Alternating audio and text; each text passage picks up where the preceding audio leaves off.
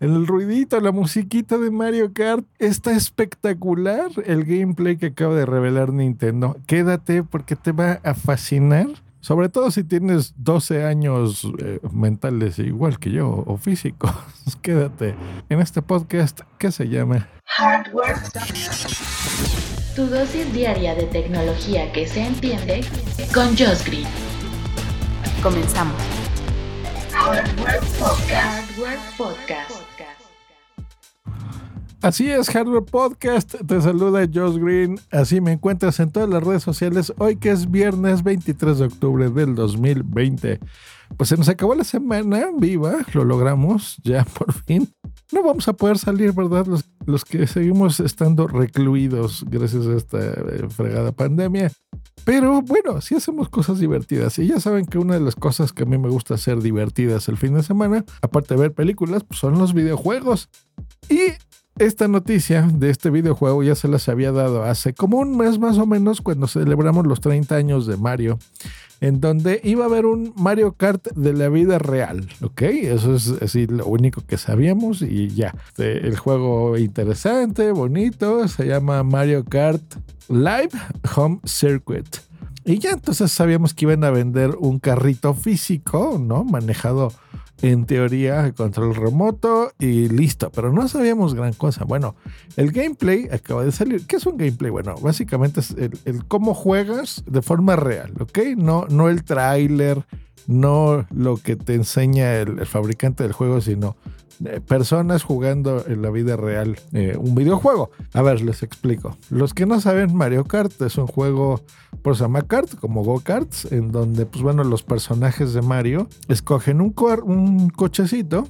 Perdón, iba a decir carro. Carro está mal dicho. Carro es algo que no tiene motor. Un coche es lo que tiene motor. Un carro es, por ejemplo, el carrito del súper. Bueno, escoges un coche con tu personaje respectivo, recorres un circuito muy divertido donde hay honguitos y estrellas y trampas que le avientas a tus enemigos.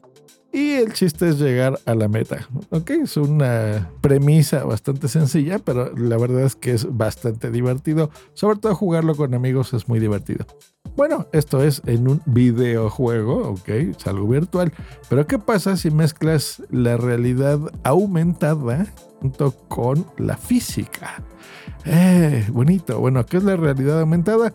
Creo que todos recuerdan el fenómeno de Pokémon Go de hace unos tres años para acá. Yo lo sigo jugando, lo sigo jugando todos los días. Bueno, en donde sacas tu teléfono y tu teléfono se convierte como en un visor de lo más oculto, ¿ok? De, puedes ver como en la espada del augurio más allá de lo evidente. Entonces, en este visor, pues bueno, tú ves lo que te rodea en tu realidad, ¿no? Si estás, por ejemplo, en este momento en tu oficina, pues bueno, verás el monitor de tu computadora, la computadora, ventiladores, el teléfono, tu teclado, tu mouse. Y si vas girando a la derecha, vas a encontrarte con, Charmander, por ejemplo, o Pikachu, o algo así. Imagínate, te, los encuentras dentro de la vida real como si estuviesen flotando en tu escritorio o caminando por ahí interactúas con ellos. Esa es la realidad aumentada, que no es lo mismo que la realidad virtual, donde necesitas un casco, ¿no? Para sumergirte. Es como que tú te metes ahí. Aquí es al revés, digamos que estos personajes de videojuegos, en este caso, pues bueno, están en un ambiente real. Ahora, en lo de los carts es, tú tienes este cochecito creas en tu casa o en tu sala, por ejemplo, vas haciendo obstáculos o los obstáculos propios que ya tengas. Por ejemplo, en tu sala, digamos, la mesita de café y tienes ahí, pues no sé, pones un peluche y vas a poner alguna figurita que tengas o unos eh, Funko Pops, cosas así.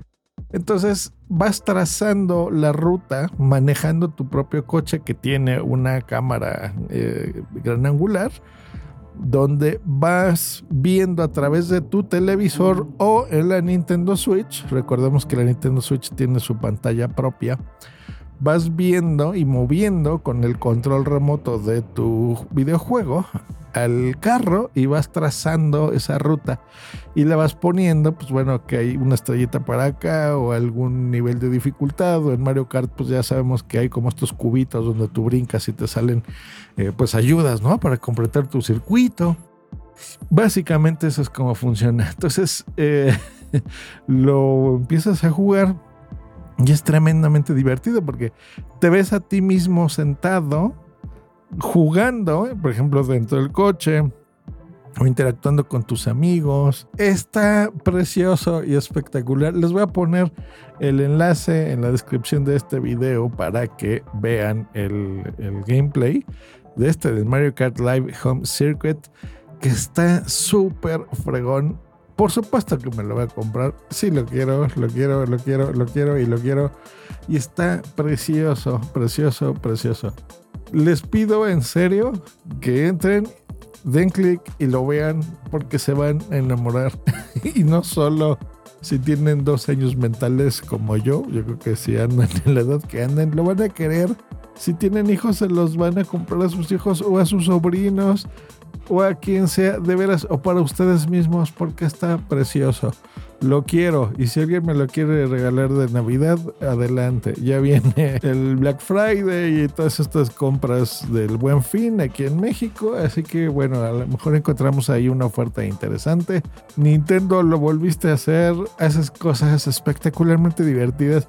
En estas épocas en las que todo es 4K, 8K y super ultra definición y teraflops y el Xbox Series X por aquí y el PlayStation 5 también por allá en estas épocas donde todo es así super ultra tecnología y poder, todavía hay empresas como Japón que hace cosas fuera de la caja, cosas divertidas, cosas bien pensadas, inteligentes y eh, muy ingeniosas. Y este juego cumple todo eso. Así que este fin de semana no les puedo más que recomendar que jueguen Mario Kart, que seguramente lo tienen en alguna versión de, de cualquiera de sus consolas de Nintendo, porque salió para la 3DS, la 2DS, para Switch. Está, creo que desde el Super Nintendo, me parece. No estoy seguro que NES haya salido, pero para Super Nintendo sí salió. Bueno, hay mil versiones. Para Nintendo 64. Bueno, hay muchísimos. Creo que ese es el más popular de Nintendo 64. Fue la explosión de Mario Kart. Así que bueno, juguemos Mario Kart este fin de semana. Divirtámonos, eh, divirtámonos, pasémonosla bien, sobre todo con alguien más. Este, este juego sí está pensado para jugar con humanos. Entonces, jueguenlo con alguien eh, que no sean ustedes o un compañero virtual. Y pues bueno, ya regresaremos a la realidad de nuestros trabajos el próximo lunes, igual que este podcast, para hacerles compañía en la semana y hacer que se la pasen divertido y bien y entretenidos con hardware, que eso es algo que nos encanta en este programa. Buen fin de semana, queridos podescuchas. Hasta luego. Bye.